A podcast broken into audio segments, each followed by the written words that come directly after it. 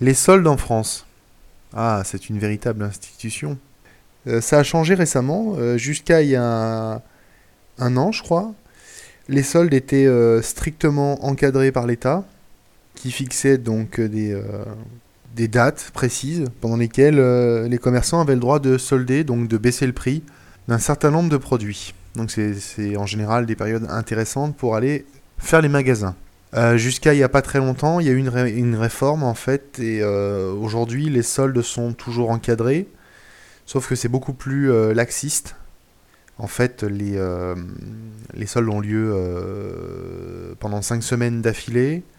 Elles sont à la même date dans tout le sur tout le territoire national, mais les commerçants ont la possibilité de faire des soldes aussi en dehors de cette période des 5 semaines.